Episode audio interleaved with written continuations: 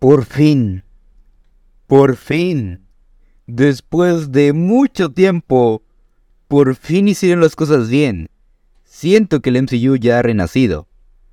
Al menos hasta que llegue The Marvels. Hasta entonces fue lindo volver a tener esa sensación de ver una película de Marvel que valga la pena.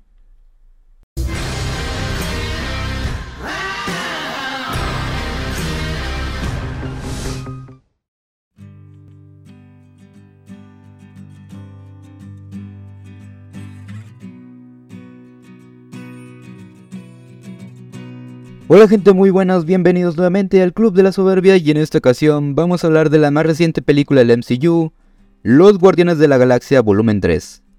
Dirigida por James Gunn y estelarizada por, ya saben quiénes son, es un gran elenco y para mí sería muy injusto mencionar solo unos cuantos cuando aquí todos verdaderamente importan.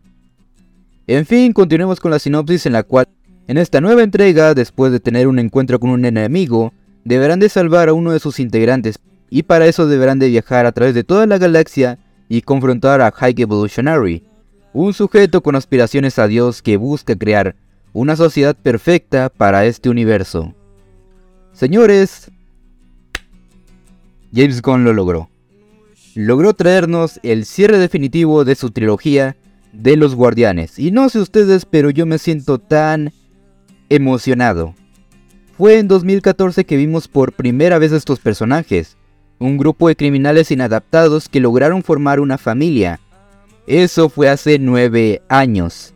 Y aparte de darme cuenta lo viejo que me he vuelto, también logré sentir que ya formaba parte de este gran viaje que formaron todos. Pasamos por varias cosas, desde derrotar a un sujeto con un martillo gigante que era capaz de destruir una tierra entera, vencer un planeta viviente, un titán loco con aspiraciones de un mesías, y ahora vencer a... ¿Dios?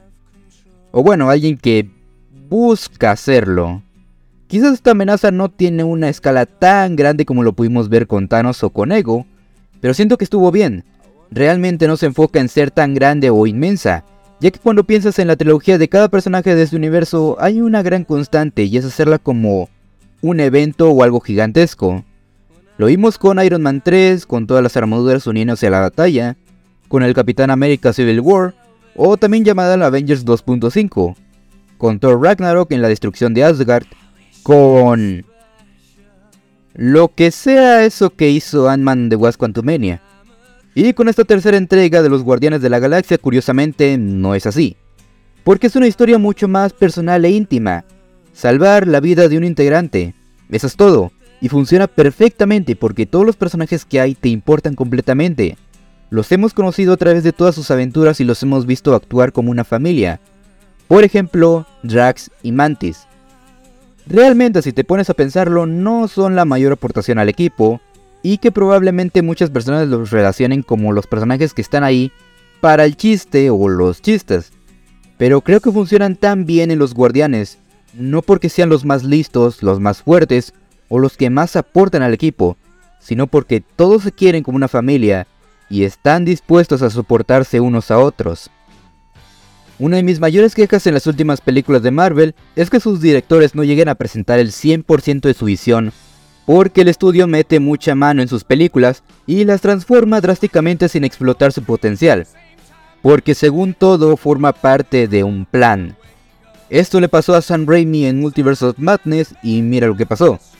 Pero aquí se nota, por lejos, la gran libertad que tuvo James Gunn para su nueva película, y algo que he notado es que los guardianes no llegan a tener la misma estima como el Capitán América, Iron Man, Thor, entre otros más. Y es que hay que entender que los guardianes son los héroes menos heroicos de este universo, porque actúan más como unas personas.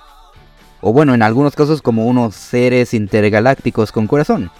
Y eso me encantó más en esta película. Los vemos emborracharse, tener impulsos, deseos, e incluso los escuchamos decir groserías y que van muy bien de la mano con la comedia. Hubo momentos donde no paré de reír y creo que nunca había escuchado una película de Marvel que dijera tantas malas palabras como la nueva cinta de los Guardianes. Definitivamente Chris Pratt será recordado por ser el primer actor de Marvel Studios en decir la F-word. Ni siquiera Samuel L. Jackson, que lo censuraron en la escena post créditos de Infinity War. No quisiera hablar de todos los personajes porque la verdad no me daría mucho tiempo, pero en resumidas cuentas todos sobresalen de alguna forma, Sin embargo, quien definitivamente carga con el corazón de esta historia es Rocket. A través de toda la película conoceremos su historia de origen, el cómo fue visto como una abominación, un error de la naturaleza y entiendes el por qué nunca se llegó a aceptar a sí mismo.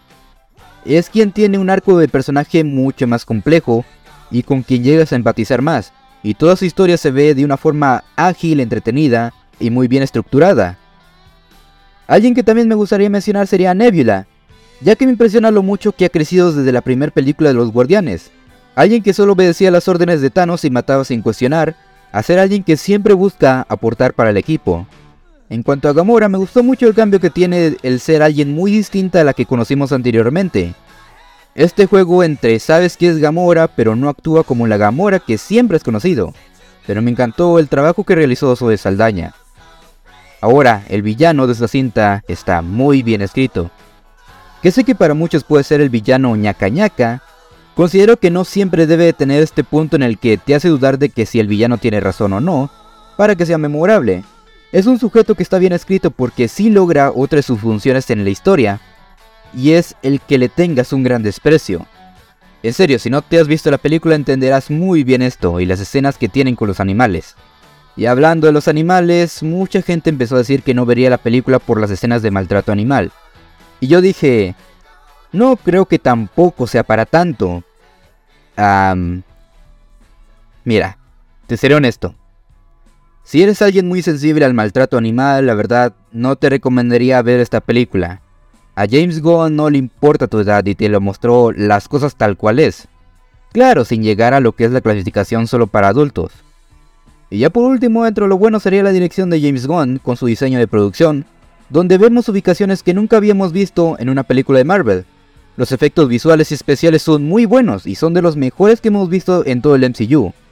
Y wow, la verdad es que mi respeto para los vestuarios, peinados y maquillajes que hay. Las peleas y su coreografía han mejorado bastante y combínalo con la excelente fotografía que tiene que enseñar, y con una muy buena paleta de colores. Y bueno, ya es algo tan característico de las películas de los guardianes, que está de sobra decir esto, pero el soundtrack es muy bueno. Cada canción está muy bien seleccionada para cada escena, y carga con una buena mezcla de sonido. Ahora, Dentro de lo malo, que sería muy poco, tenemos el personaje de Adam Warlock. Que mira, a mí personalmente no me llegó a molestar al final, pero su participación se queda muy corta y no se le saca tanto provecho como pensé que tendría. Y te lo dice alguien que no es lector de cómics. No sé qué tan verdaderamente influyente es este sujeto, pero si la película llegaba a durar unos 15 o 20 minutos más donde se expanda la participación de Adam Warlock, yo encantado de la vida. Por lo menos el cast de Will Poulter es excelente. Otra cosa que de hecho miré con otro personaje es Cosmos. Me gustó mucho el doblaje de voz, pero igual su participación se queda muy corta. Además hay un chiste que Kraglin y Cosmos se la pasan repitiendo toda la película, y es chistoso, pero sí llega a cansar bastante a cierto punto, y sí te arruina un poco la experiencia. En conclusión, Guardianes de la Galaxia Volumen 3 es una muy buena película de Marvel, bien escrita y dirigida por una persona a la que verdaderamente le importan sus personajes y tiene mucho corazón. Va a mantener entretenido cualquiera de inicio a fin, y que lo hará volver a tener esa gran sensación de ver una película de Marvel que sí valga la pena verla, sin cameos, sin referencias a lo que próximamente vendrá en el futuro del MCU, solo es una película centrada en su propia historia y en sus personajes. Por un lado, quitando a Marvel de la ecuación, me da tranquilidad que James Gunn nos dará una gran película de Superman en su nuevo DCU. Por otro lado, trayendo de regreso a Marvel, me preocupa qué pasará ahora que James Gunn dejará de trabajar para Marvel Studios, ya que considero de forma personal que fue el mejor director que ha tenido. Solo queda mantenerse a la espera de las siguientes películas o series de su universo. Por cierto, dos consejos. Hay dos escenas post-créditos, les recomiendo solo quedarse a ver la primera. Y segundo consejo, y muy importante, no te olvides de llevar pañuelos porque los vas a necesitar. Como veredicto final, me atrevo a decir que Guardianes de la Galaxia Volumen 3 no solo la considero la mejor película de la trilogía, sino que también creo que es una de las mejores películas que Marvel ha hecho en toda su historia, y que por fin pude decirle adiós. Mi calificación para Guardianes de la Galaxia Volumen 3, mejor conocida que los médicos como arroba peta es un 9.0. Pero bueno, esa fue mi opinión de esta nueva cinta de la MCU. Cuéntame qué te pareció y si terminaste llorando con esta película. Antes de irme quisiera preguntarte cuál piensas que puede ser el futuro tanto para este equipo como para las siguientes películas de Marvel. En fin, yo me despido. Nos veremos en otra reseña mamadura. Yo soy Dante y esto fue el Club de la Soberbia.